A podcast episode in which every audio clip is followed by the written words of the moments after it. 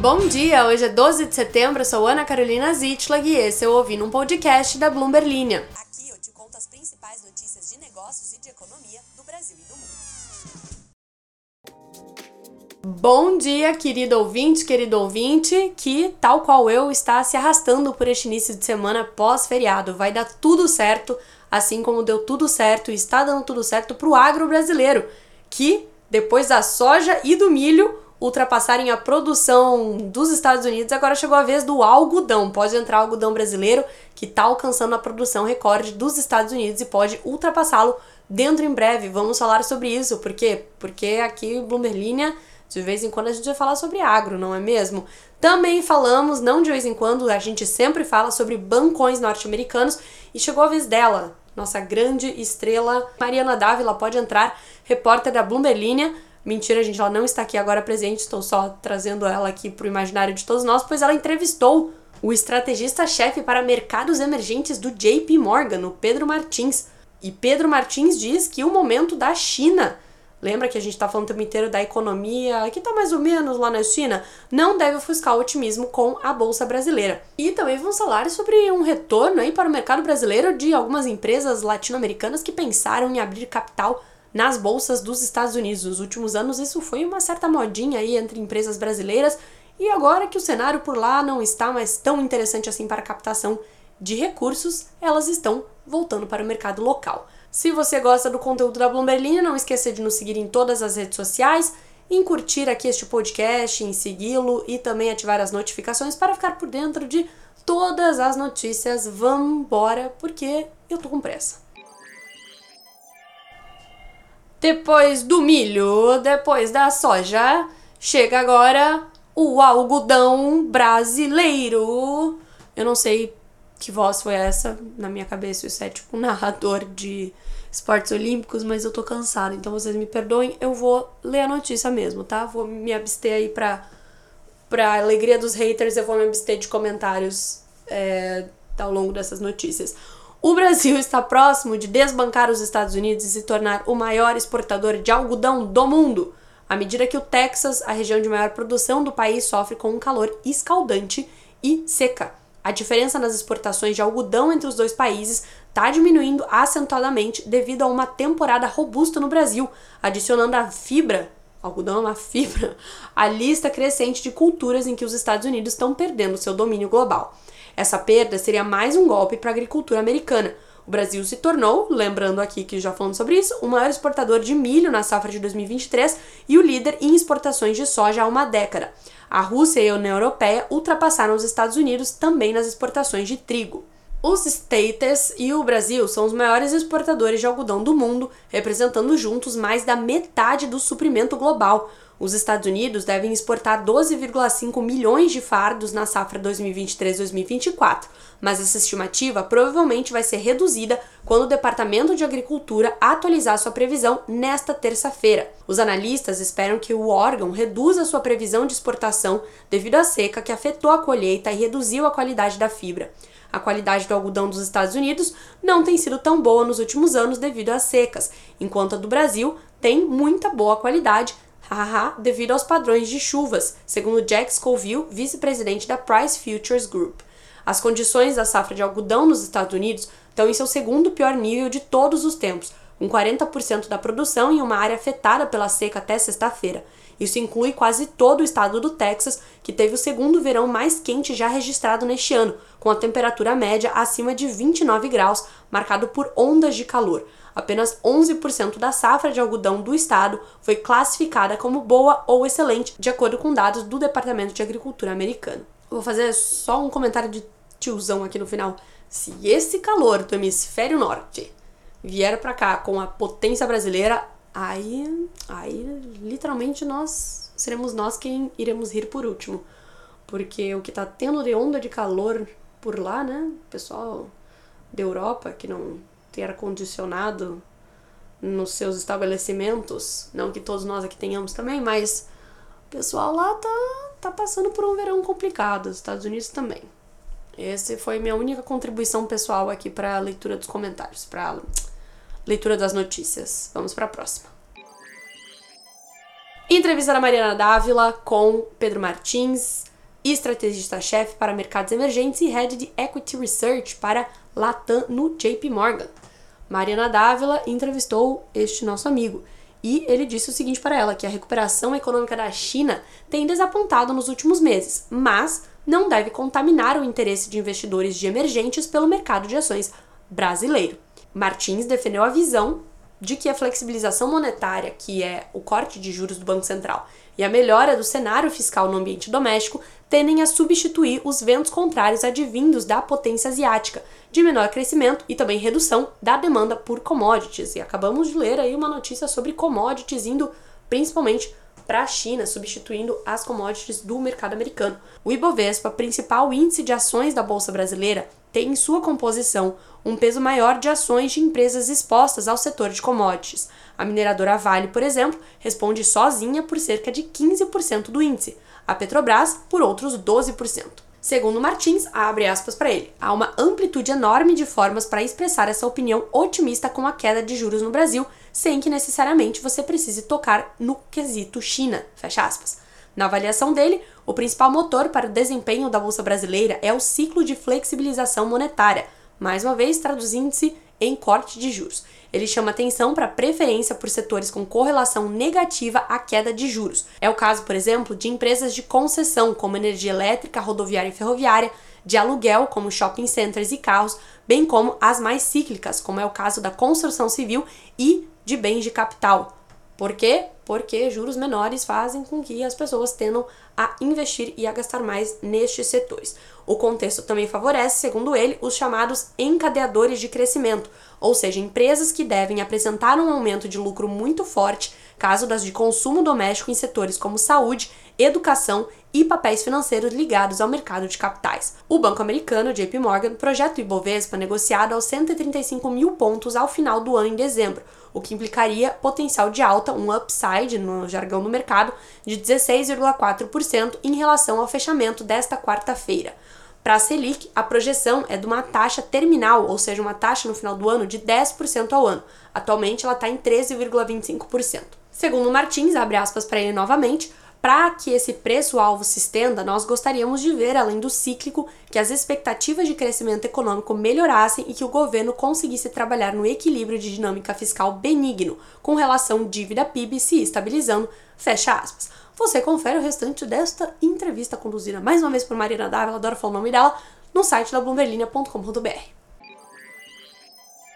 E agora, porque hoje eu tô pra citar o nome da galera, a gente vai falar de uma matéria que foi apurada pelo Vinícius Andrade e pela Cris Lucchesi. O Vini foi estagiário comigo na Bloomberg Mami e Cris Lucchesi é um grande ícone do jornalismo de negócios do Brasil.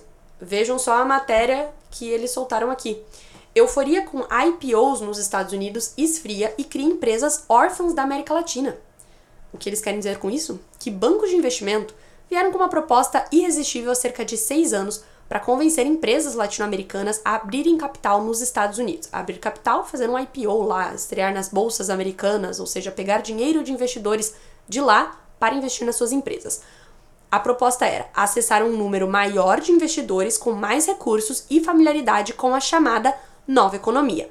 Investidores americanos tendem a investir mais, em maior número e em maior quantidade, em empresas listadas por lá, com juros em níveis historicamente baixos ao redor do mundo, Wall Street assistiu a uma onda sem precedentes de IPOs ou ofertas públicas iniciais de empresas da região, como a brasileira Stone, que atraiu desde a Berkshire Hathaway do Warren Buffett, que é o investidor guru do mercado financeiro, até o bilionário fundador do Alibaba, sobre a qual a gente leu ontem, o Jack Ma. E também tivemos a PagSeguro, estreando capital lá fora, que hoje é conhecida como PagBank. Deslumbradas com os múltiplos alcançados, muitas empresas menores seguiram o mesmo caminho.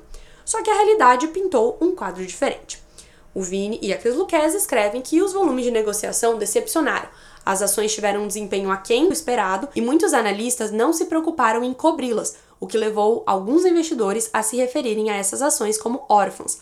O que o Vini e a Cris Luquezzi querem dizer aqui é que quando os analistas não estão cobrindo uma ação, é porque geralmente os bancos de investimento colocam profissionais para ficarem acompanhando essas empresas e dizendo para os seus clientes se vale a pena ou não colocar mais investimentos nesses papéis. No caso dessas empresas menores latino-americanas que acabaram indo para os Estados Unidos, muitas delas nem ganharam atenção suficiente dos bancos de investimento a ponto de terem analistas especializados em cobri-las.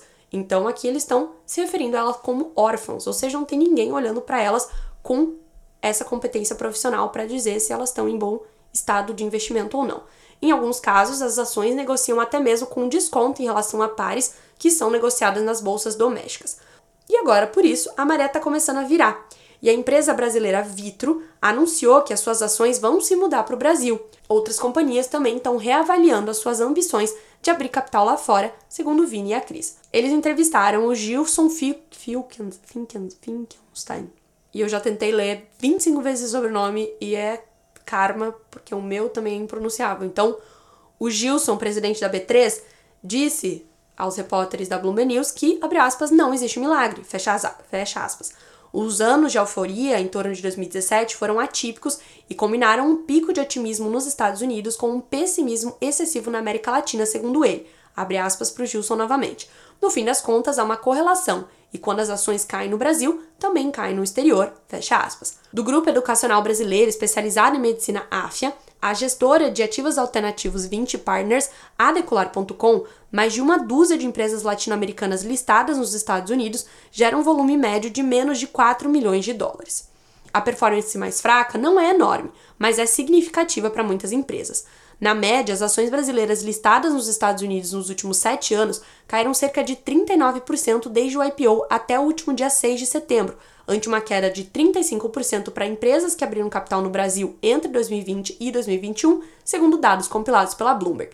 O Banco Digital Inter, por exemplo, transferiu a sua listagem primária do Brasil para os Estados Unidos no ano passado e desde então viu seu volume médio diário negociado cair de cerca de 82 milhões de reais, ou perto de 16 milhões de dólares, para 1 milhão de dólares. Quando as empresas da região decidiram abrir capital no mercado internacional por volta de 2017, já fazia quase 10 anos que as taxas de juros nos Estados Unidos estavam próximas de zero. Os mercados de capitais estavam em expansão e as empresas de tecnologia atraíam investidores globais em busca de altos retornos. Ao mesmo tempo, a maior economia da América Latina passava por um aumento de instabilidade política na esteira do impeachment da presidente Dilma Rousseff. Mas depois veio a pandemia, seguida pela inflação e o aumento de juros, e os investidores migraram para instrumentos de renda fixa. Pequenas empresas, passou uma pessoa andando do meu lado aqui que, que tava pisando com força. Vou ler de novo. Mas depois veio a pandemia, seguida pela inflação e o aumento de juros, e os investidores migraram para instrumentos de renda fixa.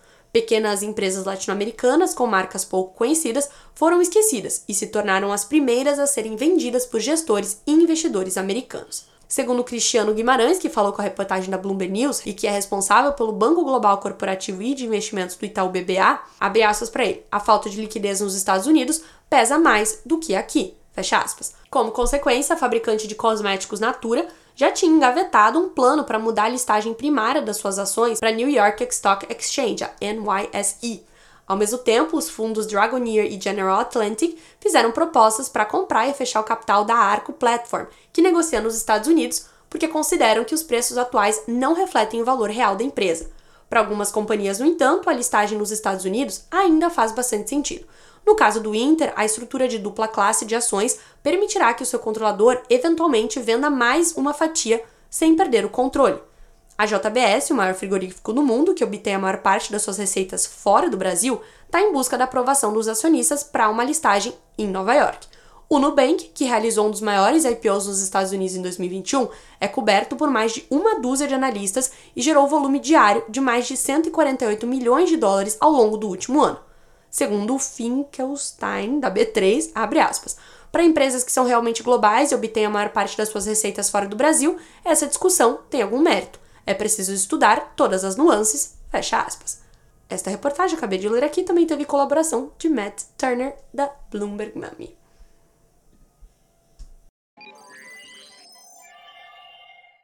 Você deve ter percebido que eu estou um pouco mais direta no assunto e também estou com naquela fase de zero carisma.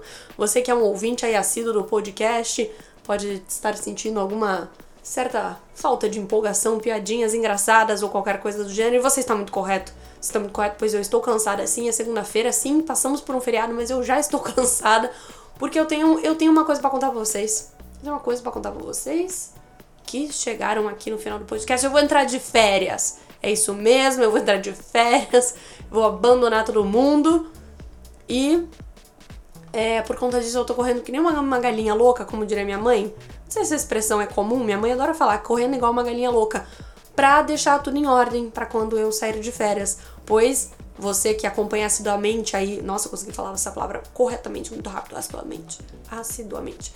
Você que acompanha assiduamente o podcast, você sabe que nós temos o lançamento do Casa de Negócios. Casa de Negócios é a websérie da Bloomberg que conversa com os principais empresários e empreendedores da América Latina. Já estreamos um episódio, a essa altura do campeonato também. Se tudo deu certo, a gente estreou o segundo episódio em todas as plataformas. E aí, minha gente, eu vou ficar duas semanas fora. Isso quer dizer que são dois episódios do Casa de Negócios que eu tenho que escrever os roteiros. E aí eu tenho que ver os episódios. E aí eu tenho que fazer muitas coisas. Ah, o que importa é que semana que vem, essa altura do campeonato, eu vou estar dormindo. Então, minha gente, é isso. Por isso que estou aqui muito rapidamente lendo as notícias para vocês. E acabei também não abrindo a caixinha de comentários de ontem, porque tá dando um erro aí no publicador do Spotify e quando eu clico ele não me deixa publicar caixinha de pergunta, enfim, enfim, deixe seus comentários assim que possível, né, se você estiver interessado. E é isso, gente, eu tô completamente fora da casinha, é, sem fio da meada, não consigo nem achar a expressão certa para dizer o que eu quero dizer aqui.